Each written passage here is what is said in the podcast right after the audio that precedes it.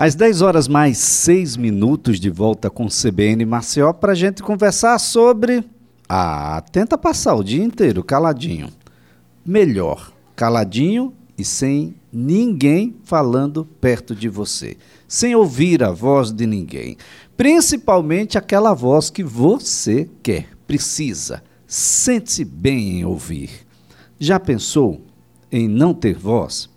Já pensou em cuidar da voz, você acha que voz não precisa cuidar. Nós estamos na Semana Mundial da Voz.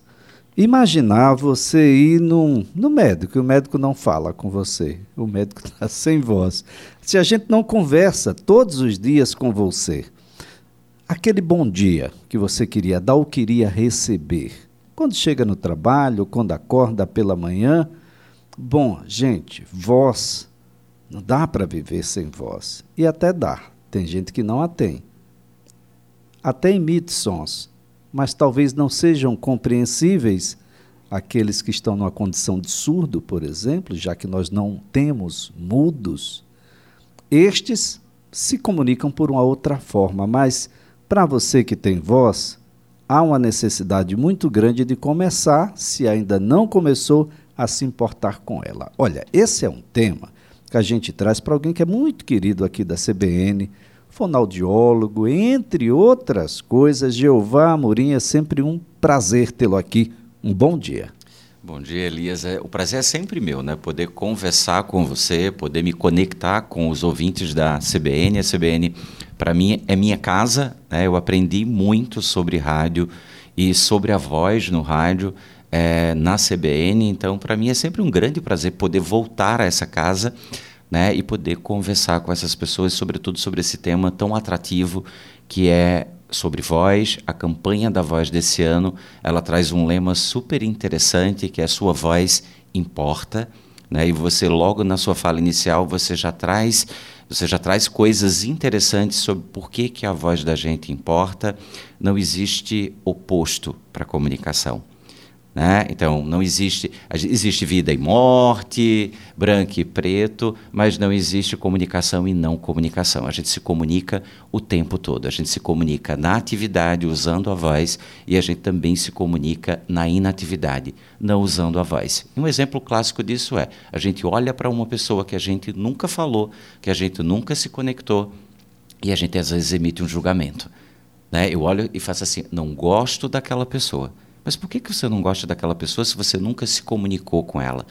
Porque ela, na inatividade, ela comunica. Ela passa para você uma impressão de alguma coisa. E é essa impressão que a gente é muitas vezes levado. Né? Então, comunicação é uma coisa que eu sou apaixonado, onde a voz é apenas um desses elementos da comunicação que a gente precisa é, estar atento a, esse, a essa mecânica que é produzir a voz, né? E se conectar por meio da voz. O que você faz todos os dias é isso, é se conectar com as pessoas por meio da voz. É o único elemento que você tem aqui, é a sua voz, né?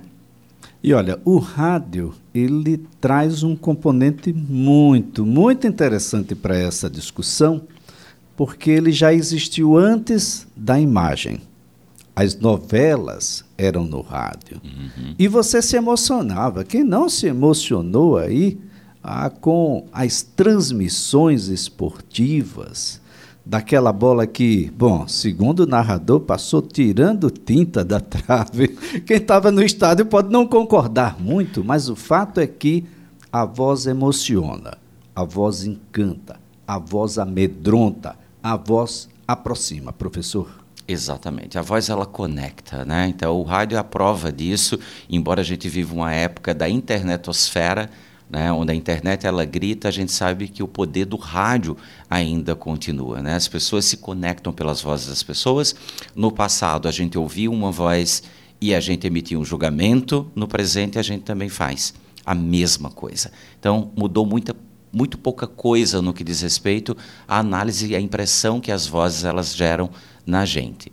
Então, se você quer gerar uma boa impressão vocal, se conecte com a sua voz. Né? Você traz um elemento que eu considero essencial quando a gente fala de voz, que é a audição. Né? A voz ela só tem sentido se eu escutar a voz e se outras pessoas escutarem a voz. Né? Se a voz ela não é escutada, ela perde seu sentido. Então, a primeira coisa que a gente precisa é se auto-escutar. Né? O que é que eu comunico quando eu me comunico? Né? Então, o que é que Elias comunica na hora que ele se comunica? Né? Professor Jeová, a voz é como a nossa digital, cada um tem uma e ela é diferente de todas as outras. Isso, né? Eu adoro é, isso que você fala dessa impressão digital, né? Da mesma forma que a gente tem uma impressão digital, a gente também tem uma impressão sonora que é particular, que é de cada um. E a inteligência artificial ela está aí para comprovar isso. Né? Então a gente fala alguma coisa, o celular já, já desbloqueia, portas se abrem. Ou seja, a voz é um mecanismo fantástico, é poderoso, mas o que mais me encanta na voz é o poder da gente se conectar, né? da gente poder transformar a vida das pessoas. Né? Bem, quem é que cuida da nossa voz? Quem é o profissional da voz? Uhum. Então, é, é, quem cuida da nossa própria voz somos nós somos mesmos, nós né? Mas a gente tem profissionais que nos auxiliam muito nesse trabalho. Né? Se eu sou um, um, indivíduo que utilizo a voz profissionalmente ou não profissionalmente, porque hoje é impossível a gente não utilizar-se da voz e da comunicação. Então, todas as profissões elas precisam de voz e de comunicação. Então nós temos profissionais como, por exemplo, o otorrinolaringologista, né, que é um parceiro nosso que trabalhamos com função vocal, é ele que faz o exame da laringe e que nos diz como é que está o status daquela laringe, tem lesão, não tem lesão e qual o impacto daquela lesão. Né? E nós, fonoaudiólogos, que trabalhamos com a função vocal. E a gente trabalha a partir do princípio de que não existe voz feia. Né? Existem, às vezes, vozes mal trabalhadas. Né? Então, se você está aí do outro lado e você tem alguma dificuldade vocal, você não gosta de ouvir a sua própria voz gravada, você acha a sua voz rouca, ou tem qualquer sinal que gera um certo desconforto e priva você de levar sua voz para o mundo, né? então procure um profissional para que você possa é entrar em conexão com a sua própria voz e poder ser inspiração de outras vozes. Pode ser um aspecto da própria formação biológica, anatômica, da, da, de todo o componente vocal, orgânico, mas pode ser também algo que pode ser trabalhado da própria respiração. A, nós estamos hoje num, num evento de ansiedade extrema e na ansiedade a gente engole umas letrinhas, umas sílabazinhas, ou aumentam outras, e isso tudo vai ter como fim alguns probleminhas de comunicação. Isso, isso pode gerar ruídos na sua comunicação.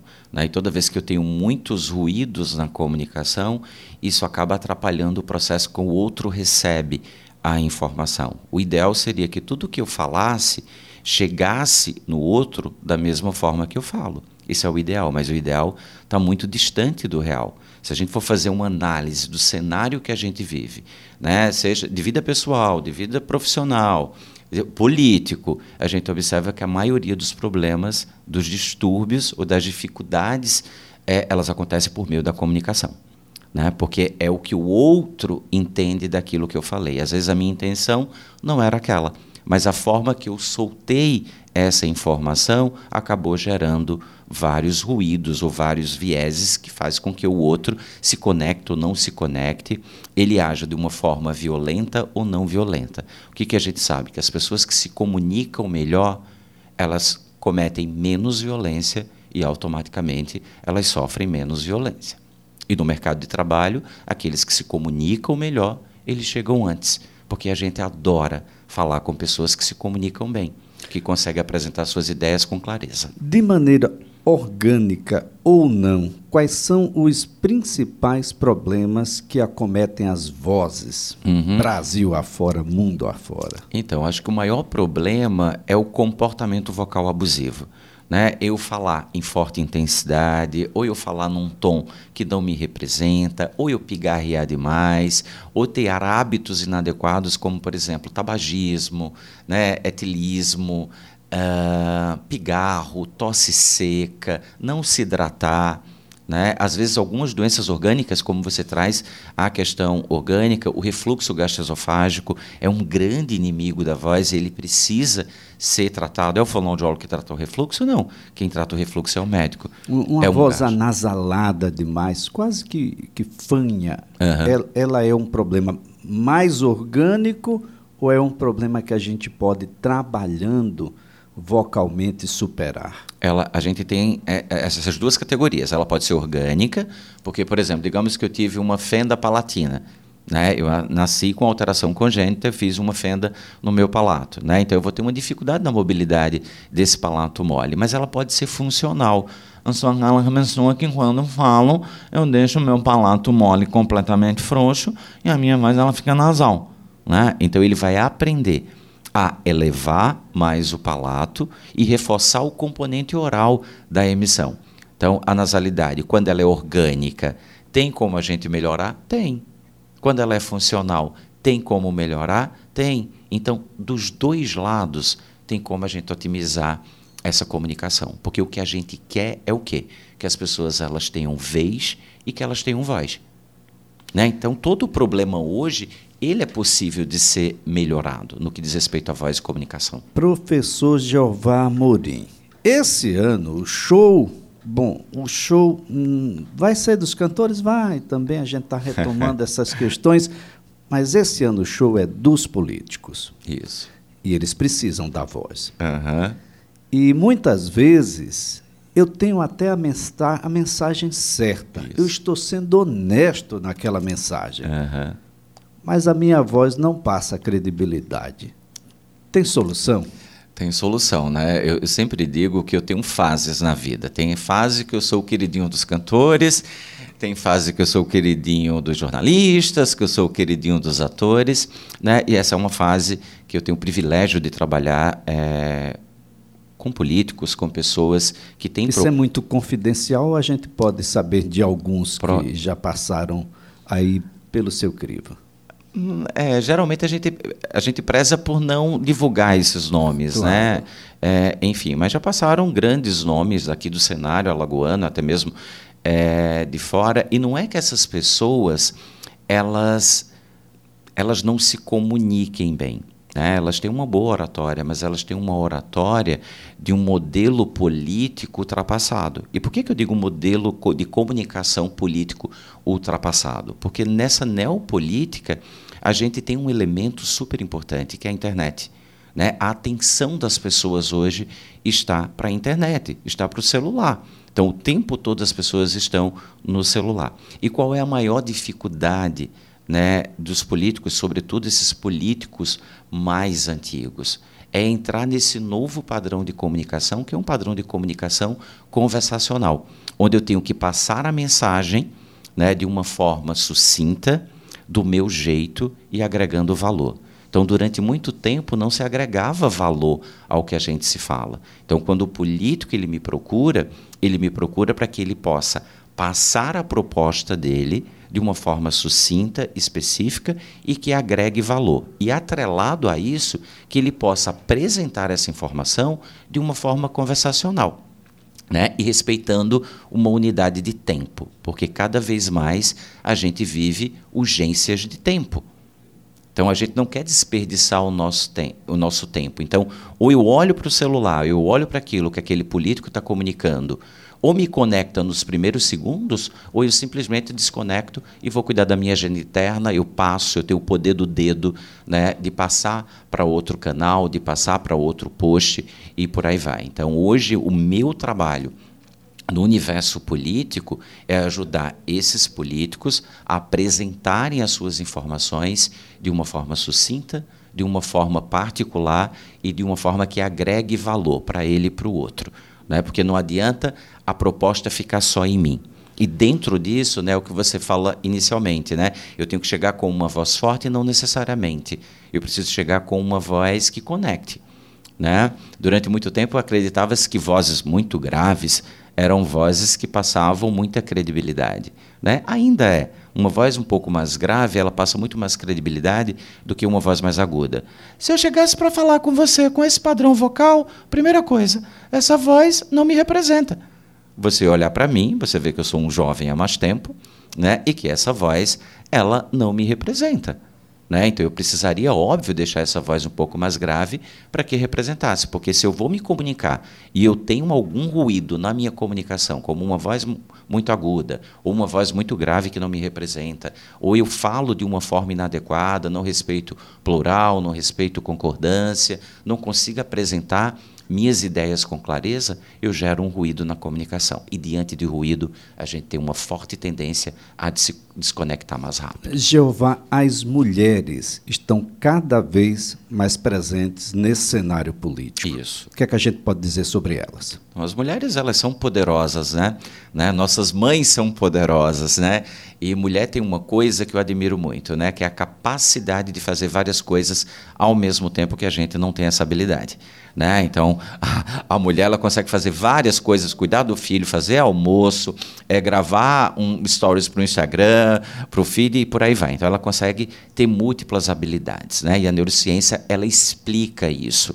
Né? Enquanto as mulheres têm uma superioridade linguística muito maior do que a gente, enquanto nós temos uma superioridade espacial melhor. Então a gente consegue estacionar um carro no lugar né?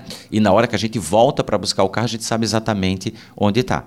Né? Já uma mulher, se for ao shopping, ela foi envolvida, ela for decidida a fazer várias compras, né? ela vai se empolgar lá no universo das compras, e na hora que ela volta para procurar o carro, ela fica. Eu coloquei no bloco A, no bloco B, no bloco C, e por aí vai. Né? Enquanto. Aí o que, que acontece? Por que meninos demoram a falar mais do que meninas? As meninas elas falam é, bem mais rápido do que os meninos no processo de comunicação. Então, mulher tem superioridade linguística, homem tem superioridade espacial. Né? Além de uma série de outras características que a gente observa na comunicação, que a gente não pode colocar como marcador. De um modo geral, mulheres, quando se comunicam, elas prolongam mais vogais Mulheres, quando se comunicam, elas finalizam frases com curvas ascendentes. Mulheres utilizam pouquíssimas pausas na hora que elas se comunicam. Mulheres adjetivam mais quando se comunica. Por outro lado, nós homens prolongamos menos vogais, nós, ad nós adjetivamos muito pouco. As nossas interjeições, elas são sempre muito fortes. Então, se eu saio aqui fora e o pneu do meu carro ele está baixo, eu vou dar um chute no pneu e vou soltar um palavrão, né? É a tendência nossa. O que, que acontece? Se for um caso de uma mulher, ela vai olhar para o pneu e ela vai usar uma interjeição mais suave. Meu Deus, o que é que eu faço? Né? Além disso, a gente utiliza muito mais pausa, então, o que mostra né, que realmente a mulher tem uma superioridade linguística muito grande, ela utiliza muito poucas pausas na comunicação de um modo geral, enquanto a gente precisa pausar mais vezes para a gente reformular melhor nossa unidade de fala e a gente finaliza as frases em curva descendente, como eu estou fazendo agora. Bom, Jeová, a gente está na Semana Mundial da Voz, a voz importa sim, e deve ter uma série de atividades que vai acontecer aí, não só aqui em Alagoas, mas no Brasil inteiro, o mundo inteiro, né? porque a gente precisa ter voz. Uhum muitas vezes a, o silêncio tem sido imposto. E protagonizar pode significar um ato libertário. Uhum. E se libertar significa existir. Ter Exato. voz significa existir. Isso. Por isso que a, essa campanha ela, ela traz como lema isso, né? Sua voz importa. E eu, essa é uma pergunta que eu sempre faço. Ontem eu tive a experiência de fazer essa pergunta para os meus alunos de teatro, né? E como a gente fica surpreso com as respostas e o quanto a voz ela realmente ela importa. E eu fiz essa pergunta para todos eles, né? E no final eles olharam para mim, professor, mas agora a gente gostaria de saber é é por que a voz importa para o senhor, né? Eu vou devolver essa pergunta para você também, tá, Elias? Eu, eu devolvo para você que está nos ouvindo agora também. Isso. Né? É importante a gente fazer essa reflexão. Eu sei por que, que a minha voz importa.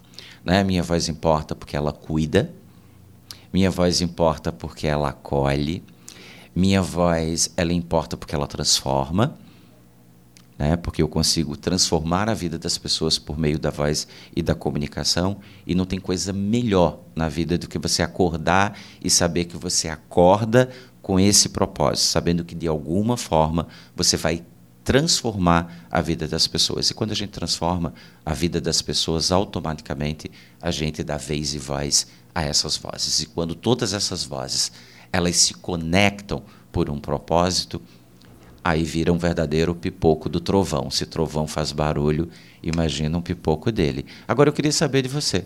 Por que, que sua voz importa? Ah, deve ser porque eu coloco mais perguntas para você que está me ouvindo. As respostas estão todas com vocês. Exato. A gente aqui apenas serve como mestre de cerimônias entre os temas que estão perpassando aqui a, as ondas sonoras da Rádio CBN chegando até você.